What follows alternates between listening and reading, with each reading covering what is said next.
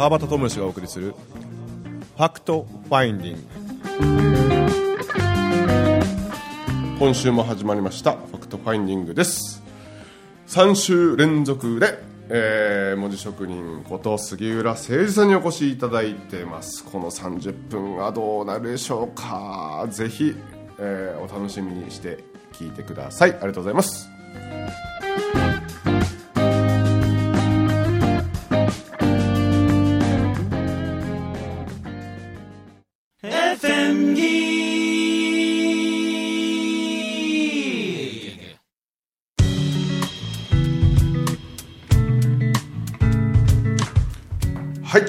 週も始まりましたファクトファインディングです、心の声が。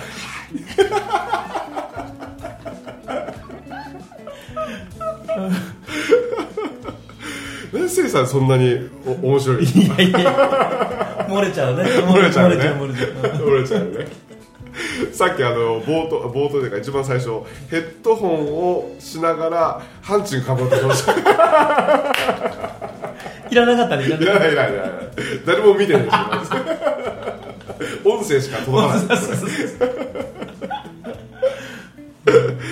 いやいやいやいや。たもうでも3週目ですか。3週目ですよもう。早いなあ。いやーでもいねやっぱりたこたまにやっぱ呼んでもらわんとさ。いやほん、ね。なんかちょっとね定期的になんか来てほしいですよね。ねえ来る来る。うん。うなんかねすげえテンション上がるし。んあいやいや俺も俺も。うん。いやだからさ毎回ねあのまあまあ、これ聞いてる方はさ、うんうんまあ、大体察しがついてると思うんですけどうんうんも、全く打ち合わせなしだからね。そうですね。よくもまあこんななるな本当だよ。毎回奇跡的に着地するから。ね急にねもう話振られて、うん。まあでも見事にね。ななん僕はやっぱ年下やから、なんですかねこうねいつも思うんですけどやっぱせいさんの器が大きいからいやいやいやいや僕はそこにちょこんと乗っかってるみたいなもう僕はちっちゃいんで器がですね。いやでもね、俺は幼少期の時はね、はい。はい。もういじめられっ子でさ、あのしかも自分自身が悲観的だからさ、うんうんどうせ俺はいじめられっ子やしってこう生きてきたわけや、うんでね、あのだからななんか言われてもさ、うわまたいじめられたとかうわまたバカにされた、はいはいはいはい。とかさあの全部こう苦しみにつながってたわけよね、ででも今こうさああのこう究極のいじめられっ子がさ、進化するとねいじられっ子になな。るわけね。このいじられっ子はねいじられることにものすごく快感をなるほどね。覚えるわけですよ、またいじってもらえた、逆にね。また嬉しい。喜びに変わる。変わけですよ、だからねそれこそあの翡翠小太郎さんというベストセラー作家の方ねはいはいはいはいあのあ今年なんかあリスネル本一応ですね、まあ、今その全部宣伝しまくあいいですか、もうはい来年ね、はいはい。あの早々に翡翠小太郎さんと協調本を出すっていうことで今動いてましてね、うんうんそう。で、その翡翠さんともね、まあ、そういったいろいろ打ち合わせなんかもしたりとか、あのしてる中でね、はいはい。翡翠さんもものすごい気遣いなわけですよ。ものすごい優しくてね、はいはい。ほんであの方が誰かをいじるなんてこともないわけですよ。でもなんかね誠司さんだけいじられちゃうしてね。あのねもうこうすごいありがたいのはね俺もね翡翠さんが人をいじってるとこあんま見たことないから。一緒にこうコラボで公演させてもらった時にね、はいはい。俺がなんかこうでバーッと喋るでしょ、それと横で翡翠さんがね杉浦さんその顔で言うんですか？みたいな。いやいやなんかええらい顔いじってきたりするわけ。冗談は顔だけにしてくださいよとかね。言うね翡翠さんっつって、うん。でも杉浦さんは安心していじれるんですよってね。や俺俺も本当にそうで。それ本当才能ですよね。いや俺も最近そう思うようになった。あうん。ありがてえなと思う。うん。いじってもらえるって幸せだよね。まあけどある意味でねそれをこう気にする人はねまたいじまたいじめられたとかまた嫌なこと言われたとか、またなんかネタに使われたとか,、うん。そう思っちゃうわけですもんね。あそうね。うん。もともとだから僕はそういう考え方やったけど今はだから美味しいって思えるよね。あー。いやもう完全これポジショニングのなんか話で言うならば、そのまあポジショニングって5つポジションがあって、今この瞬間生きることと、えー未来のワクワクをこう想像すること過去の成功体験のこと過去の傷トラウマ、えーまだ起こってもない未来の不安っていうこの5つがあるんですけどまさにこの過去の傷トラウマとかを引っ張ってるとこうねいじられた時にあまたこの言われたあんな言われたって思うかもしれませんけど、うん。だけどシェイさんみたいにそれがなんかこう快感に変わった瞬間に、えー、と傷トラウマがブレーキだったものが、うん。アクセルに変わっちゃったと、ああまたそうかもしれんね。そうなんか僕はそう思うんですよね、うん。でほらねせいさん前東京に東京で僕とこう講演講座した時に、うん。あのーもうあの時があったから、うん。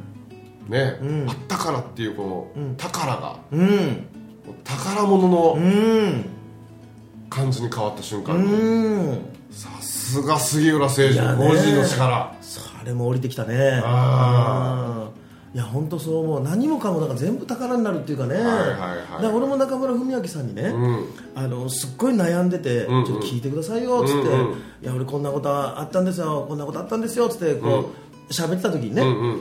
その中村さんがねあのちょっと本気でね、うん。杉よと今の話ちょっと俺にネタとして提供してくれ。帰ってこう来たわけよ。この人マジやと思った最初。まあ杉今そのネタ面白いやんけど、うん。それちょっとええ話やわ。もうそれそのちょっと苦労話。ちょっとそれネタな、あの俺に譲ってや、いう話になったわけ。でねそしたら俺はねもう条件反射的にね、嫌です嫌ですこれ。俺 俺の俺のですから。俺の体験ですし俺のネタですよ。って言った時にねあの方はねもうだからそれも分かった上でね、うん。そうやろって。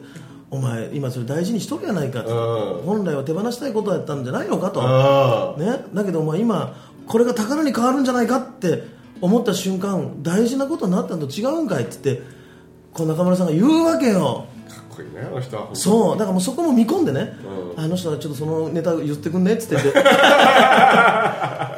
こう言うたんだけどでも本当ね俺もそそう思ったね。うん。あそうかこれもあの中村さんやったら全部これを宝に変えてしまううん。人やと、そうするとねなんかこれもったいないと思ってまうわけやん。そうですよね。と思うとこう自分にそれをこう宝に変えるだけの力がなかっただけやと思うと、いやこれまだ磨けるかもしれんと思った時にね惜しいと思ったんだよね。その宝に変える原動力っていうのは、やっぱ俺感謝やと思う、うんもうありがたいわーって、うん。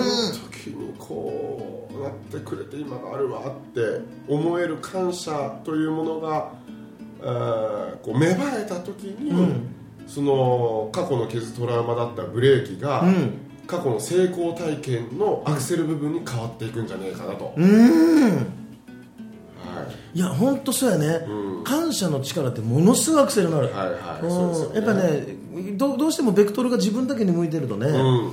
こうやっぱりこう力がね、うん。こう限られるっていうかさ、うんうんうんやっぱあの人の笑顔が見たいとかね、ん。うん。この人に喜んでもらいたいというか、まあ、い。わゆるあの多気力っていうかね、ん。他人を喜ばせる力っていうね、まあ、あれはねものすごいアクセルになるよね。なるほど。うんまあ、そのあたりをちょっとじゃあモジショニングの時にこういろいろ解説とかやっぱアクセル部分ではしてくれるんですか？そうだね。だからやっぱりねでそういう意味じゃやっぱりその過去過去にあはあの、まあ、前半部分バタちゃんがね、うんうんポジショニングでしっかりとこう向き合うわけ。うんうんうん。なわけよ、そしたらその時にねあのむ昔で言うと僕の、さっきの体験談でいくといじめられてたと。でそのい首謀者っていうかね、いじめてたやつがもう憎くて仕方がないわけですよね。あいつのせいで俺はいじめられとると、うん。ところが今ね、その人のおかげでねそうですようん、ねいじめ乗り越えて、あの時のおかげで。でもっと言うとあの時俺ね孤独だったわけよ、友達がおらんくってね、あの一人でいる時間が長かったわけ、うん。だからね俺の話なんか聞いてくれる人周りにいないわけよ、うん。でも今こうやってリスナーの方がいたりとかね。俺の反発が来てるん。だ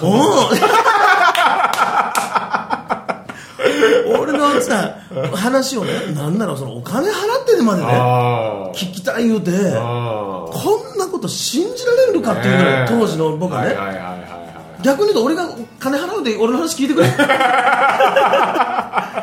ていうねあの当時の僕ですよ。はいはいはい。ところが今本当たくさんの方がね、金払ってでもって言ってくださるわけじゃん、でそう思うとあの時のやっぱり苦しみがあったからね。今なんかこのこれが当たり前じゃないっていうことに気づけるわけ、ん。だからなんかその過去を遡って苦しかったこととか、うんあのそういう人の顔を思い浮かべた時に、その人がその感謝につながったりとか、うん。その人から何を学び、うん。あのその人がいたおかげでどんな感情を手に入れることができるのかっていうことをねもうね、ちょっとそれいい。なんかねこうまあいろいろこう講座とかやってまあ自分もそうですけど、えっ、と悩み事やったりとか、いろいろ引き起こすわけじゃないですか、うん。ね、なんか問題を引き起こしていくわけであってでその問題引き起こすのなんでなんだろうってこうもし仮に悩んでる方がいらっしゃったら、なんかこう思ってほしいなって思うんですけどそれはですねなんかその感情いわゆる僕はもう少しちょっと踏み込んでいくと,、えー、と愛されてるという感情を知るためにいろいろ問題行動を起こしてると思うんですよ。ね。あー。愛されてることを確認したいんですよ、うんうん。でえっ、とももうもう一歩言うと自分が自分を愛してることを確認したいんですうよ、ん。あーなんか俺はそこに最終的にはこう行き着くんじゃねえかなってやっぱ思ってて。いやーなるほどね、うん。いろんな問題行動なんか僕もいろいろトラブルトラブルとか人間関係トラブルやったりとかもう恋愛関係のトラブルなんかはもう特に多かったですけど、うん。なんか今思い返すとなんかあれも過去の傷トラウマっていうふうに思ってた時期もあれば、えー、と今現段階で言うともう本当にこの過去の成功体験もうやってよかった、あんだけあのやらかしてよかったなって 思うんですけど、うんうんうん。あのそれも全てなんか、まあ、愛されてる確認と自分が自分を愛してる確認をするためにいろんなことをやらかしていきたいんだなっていうふうにこう思えるから、うん。一つの事象の裏側をなんかもっともっとこう見れるような客観視できるような自分になれれば、なんかもっと楽しく楽に生きれるのかなっていうのはありますよね。いやそうだね。なんかさあのこの前ね、うん。あのビリギャルってあるやん。あビリギャルね、うん。はいはいはいはい、あのビリギャルのうん。モデルになった小林さやかちゃんって女の子ね。でその子と一緒にお食事したよね、えでその小林さやかちゃんのその話の中でね、えうんうん。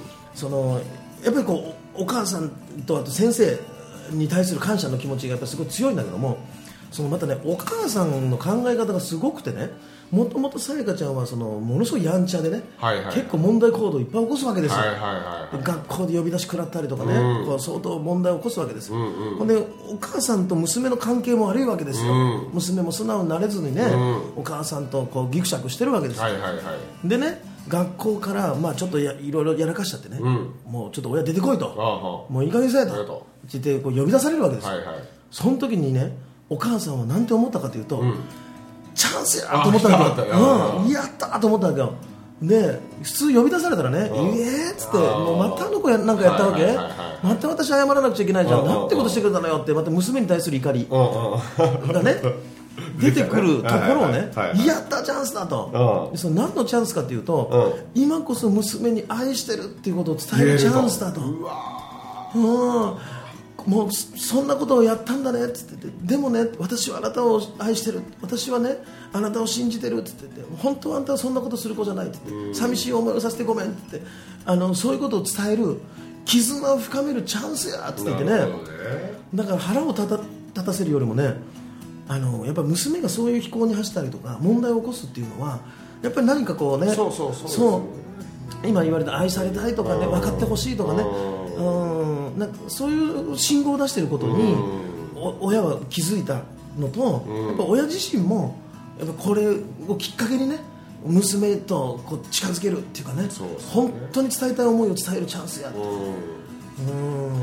そうだからそのこう愛してるってこう愛されてるってことを気づきたいし、なんか自分自身を愛してるってことにも気づきたい。うん。で多分ねこう俺思うんですけど、ん。最初から自分のこと嫌いなやつっていないと思うし、うん。まあいろいろね家庭環境やったりとか、親の言葉やったりとか先生の言葉やったりとかその普通とか常識とか当たり前みたいなものがこう守れなかったりとかで、まあ、自己否定されて自分を否定されてきてで、えー、といつの間にか自分をこう認めることができなくなってなんか自分のことが嫌いになってそれ自分のこと嫌いになったら、えー自分のことを嫌いって言ってくれる人と付き合うようにって引き寄せてでまたさらに自分を責めてみたいなのがなんかこうなんですかねサイクルというかですね、でやっぱそこに大元は自分で自分のことを愛してるんだよっていうふうにこう気づく、えープロセスを僕たちがこの地球上でやってるだとするならば全てはオールオッケーなんですよ、うん。であの七夕の時にねあのなんですかね。うち長岡で結構こうデパートデデパートですねデパートって言われて ショッピングモール、うん。とか行くとこう大きい笹の木があってでその脇にはこうテーブルがあって、いろんなその短冊いろんな色の短冊があってペンがあってクレヨンがあってとかって。でそこに願い事をこう書くっていうこうそういうコーナーあるじゃないですか、でなんかうちの長男の俊馬が、えーとまあ、書きたいって言うからでうちの嫁さんと一緒にそのテーブルのところで書いとったんですよねで俺はちょっとその場から離れてちょっと違うところに行って、まあ、買い物ウィンドウショッピングみたいな感じしてたんですけど、まあ、ちらっとして戻ってきた時にうちの嫁さんが俺の肩をポンポン叩いて「シンマすごいいいこと書いてる」って言ってくれたんですよ、で「えー、どうしたの?」っつって言ったらなんか誰かの幸せを願うことなのかなとかなんかそんなパッてこうイメージをしたんだけど「なんて書いたと思う?」って言って「いや俺分からん」って答えたら、あのー自分のことがいつまでも好きでいられますよ」ええいくつ？5歳。すごいな。いやこれやって。これやって。だからもともとみんな自分のこと大好きやったし愛しとったわけや。から、なんかあのその姿を見てああやっぱりそうだよなって自分のことを愛することをがまずは大切なんだなっていうふうに感じた子供に教わったとかね。そうそうそうそうそう。いえすっごいそれ深いっていうかねよくそこを気づいてね。いやーいやだからもともと知ってたんですよ。あそういうことか。う僕らも知ってたしね。うんいやまあ、でも本当ねそういう七夕のところでね俺もびっくりしたの。はそのなんかあのドラゴンボールが7つ手に入りますようにって書いてたよね。いやそもそも願い事をね七夕にいやだからドラゴンボールしか願いが叶わんといやいやだから七夕にさ願い事を。願い事を叶えるための願いをして その願いをかけようと思ったけどねドラゴンボール集めたらお前何がいるんや。それをかけるそれをかけようって思うんだよね。ドラゴンボール7つ集まりますよって。もう可愛いなこの子と思ってね。うんそうそうそう。なんかね。いやそうだいよそういうのもなんか言ったらこうアクセルの領域やと思うんで、そのまあ、過去を感謝に変えてですね。いやでもまさにそこ本当その通りでね、ん。あのアクセルってさ、えーバックにギアが入っとってもうアクセルを踏むと後ろに行くやああろああであの前にギアが入っとるとアクセルを踏むと当然前に進むわけだね。うん結局そのギアが大事。なんだよね。でそのアクセルは後ろにも進めるしなるほど。前にも進める。いやいいですね、うん。うんうんうん。まあわけよ。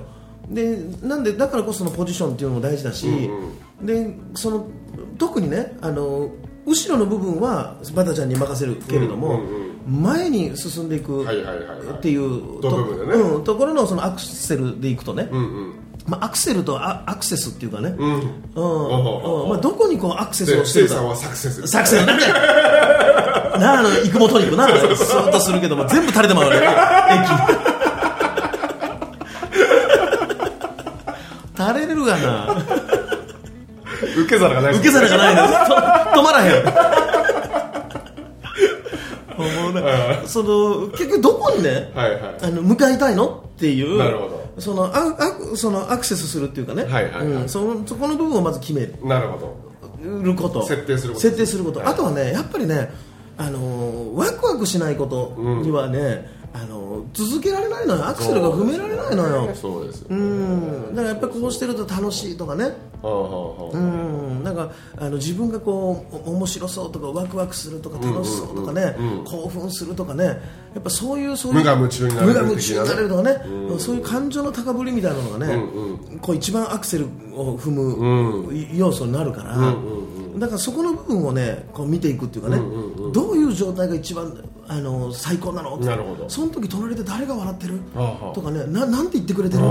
とかね、うん、だからそういうところをね、はいはい。こうどんどんどんどんこうイメージなるほど。をしていくわけですよ、はいはいはい。そうするとねアクセルを踏むっていう感覚よりもねもうね踏みたくなるのともう踏ん踏んじゃってるっていうかね、うんうんうん。あんまりそこに意識をしなくてもね、うん。あのこう踏めるようになる、踏まなきゃ踏まなきゃ前に進まなきゃっていう、そこにこう、まあ、焦点を当てるんじゃなくてね、うん。もう前に行きたくて。そうですよね。ん。そうですよね。なんか俺もいつぐらい今年に入ってからかな。なんかね結果に執着しなくなったですね、うん。なんかその始まって2年1年目とか2年目とかはなんか全国にねこうやって縁を広げさせてもらったからこうなってああなってこうなったらいいなああなったらいいなみたいなのがあったんですけどなんかすごいある意味いい意味で超適当というかもうなってもいいしならなくてもいいかなみたいな、まあ、必要とされればいいけるやろうしなみたいな。うんなんかそんな感じになったらなおのこと逆に今度仕事が入ってきたりとか。はいはいはいうん。緩んだらなんかある意味うまくいくじゃないけど。うんうん結果に執着するとなんかこうこう盲目になってしまう部分がやっぱあるかなっていうのは多少あると思うんで、なんかその要はブレーキ外したらもう進んじゃってるぜみたいな。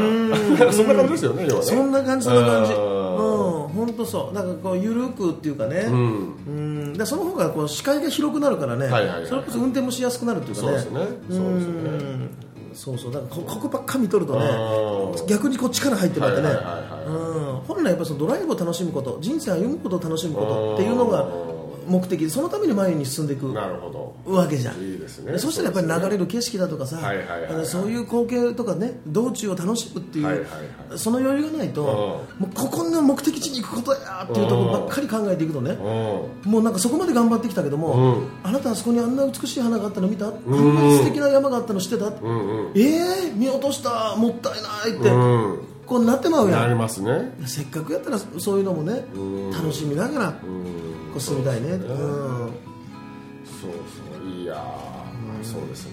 本当に素晴らしい。いやほんまやで。なんかそういうふうにこうね本当にこうし視点視座、視野っていうかね、やっぱりそこのみ見てるところが変わるだけで、視点うん。視座視野。うサクセス。んじゃなんで なんでコマーシャルやまあでも本当ねなんかそこの考え方とかね、うん。見るところが変わるだけでね、うん。あなんかこう楽しくなってくるよね。そうですよね。うんさっきのいじめられっ子いじられっ子もそうやけどさ、うんうんうんうんどどう捉えるのかっていうのもね、だからどちらかというと僕らの講座は多分大半がなんかお笑いみたいな感じですよね。そうだね。そうだね。もうほほぼそうだね。けど笑いの時に笑ってる時って結構潜在意識にスパーッと入ってくるんですそうよね緩んどるからね。緩んでますよね。うん。うそう笑いのな笑いは大事だよね。んですよね。あのーもうその笑いもさこうジョークとユーモアっつってあってさ今度なんか新しくさ、はい。またあのーえー上映されるね、はいはいはい。バットマンシリーズの新作でね、はいあのジョーカーをね、はいはい。バットマンの敵のね、はあはあ。ジョーカーをまあ主役にしたはあ。映画が始まるわけですよ。でやっぱりこうバットマンの敵なわけよジョーカーはね、でババ抜きもさ、うん。ジョーカーがこう言ってみたらババなわけですよ、どっちかというとジョーカーってねあのジョークを言う人ね、うん。ジョーカーね。ー。ジョークを言う人っていうのはどっちかというとこう悪役なわけですよジョーカーね。でジョークっていうのは何かっていうとやっぱ人をけなしたりとか人を落としてね笑いを取るってん。いうのは、まあ、いわゆるジョークです。よなるほど。なるほど。うん。はいはいはいはい。ところがユーモアっていうのはね、はこうなんかね場の空気をねこうとにかく温めたりとかね、ん。俺こんな失敗したなんつってて自虐だったりとかね、うんうん。うん。なんかそういうこうあうまくねそ,、うん。その誰も傷つけることなくことなく。こう笑いを取っていくっていうのがユーモア。ユーモアあだからねあの誰も傷つけないからね、うん。もっと言ってもっと言ってって言われるわけよ。なるほど。だから言うモア言うモア おー。ユーモア言うもっと言ってっつってね。それなら持ちネタですね だけどねやっぱそういうね笑いはね、うん。こうすごく大事やね。そうそうなんかねなんかこう笑いあり、いや時に涙、うん。ほんでなんか真理もあるという、うん。この3点セット。いやー素晴らしい。それはねあっという間なねうん。時間になるとうん思う。うんうんうんうんそうそうそう。えっとこれ11月の90なんですけどその集合時間とか分かります？何にも知らない そそうほんまそうやね。大体俺もギリギリになって今日どこだっけ？みたいな。うん。そうですよね、うん。せいさんもね。本当そうやね。俺なんか今日思ったんですけど、うん。なんか俺はどちらかというと結構把握してる人なう方なんですよ。んうんと思うと思う。うん、であのまあちょっと信頼してたのを間違えたなと思って あもう俺はもうそういうのも本当ね。えー、と一応ですね、あの日程日程をですね、こうお伝えしますと、はい。あ発表しますね。あそうね。おあ俺にかい？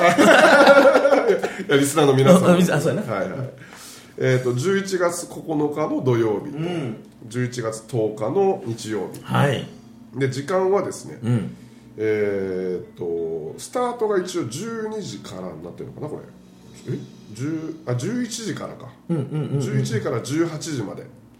先着80名、はい、受講料は一応1万5000円、うんうんうん。これでなんとですねえーっと遠藤真紀さんというこう東京の方が主催していただいてるんですけども、あのお弁当屋さんでですね。あそうなんですよ。縁結びやったっけ？なんか縁結び。そうやねそうそう。あそうやそうやそうや。縁結びのはいはい。えーっといわゆるこう化学調味料とか、そういうのをもう一切使ってない、こうお弁当。が、なんと、ついてます。う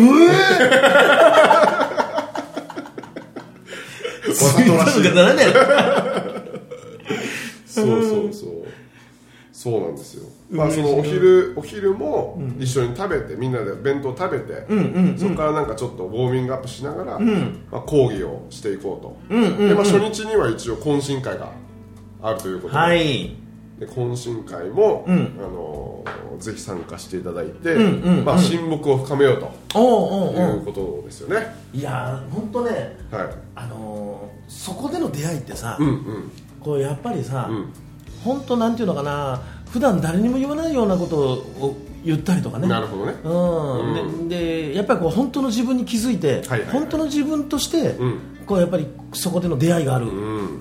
まあ、言ってみたらそのこうさ仮面をつけてとかさ、ん。こうそのペルソナでね、んうんうん。こう付き合ってきたりとか、んうん。取り繕った出会いが多い中これ結構深い出会いになるんだよねここはねなりますね、うん。で多分僕らが見ててもあこの人とこの人って多分僕の講座例えば講座とかでもあるんですけど、ポジショニング講座とかでも、まあ、ポジショニング講座参加するというよりかも多分この場でこの2人は多分会うためにここに来たなとかありますもんね、うんあるある。本当そう思う。お互いなんか呼ばれてきとるなっていうね。そうそうそううんそうそうそうそう。ある。なんか本当ねうん。だからそこでのまたね、まあ、もちろん僕らもねあのそそれで出会っていただけることはめちゃくちゃううん。ありがたいし、出会い楽しみにしてるけどもね、うん。本当こう受講者っていうかね、ん。参加者同士の出会いっていうのがねそうですね。うん。でまた円をぶわっとこう広げてってますね、はい。まあ、そんな楽しい2日間になると思いますので、はい。ぜひ皆さん、あのー遠藤真紀さんの方にちょっとご連絡をいただい、していただいてですね、はい。参加をお待ちしております。お願いしますえーあっという間の30分でうございました。わったんかい。ありがとうございます。うんありがとうございました。はい、今週お送りしましたのは川端智之と杉浦誠二でした。ありがとうございました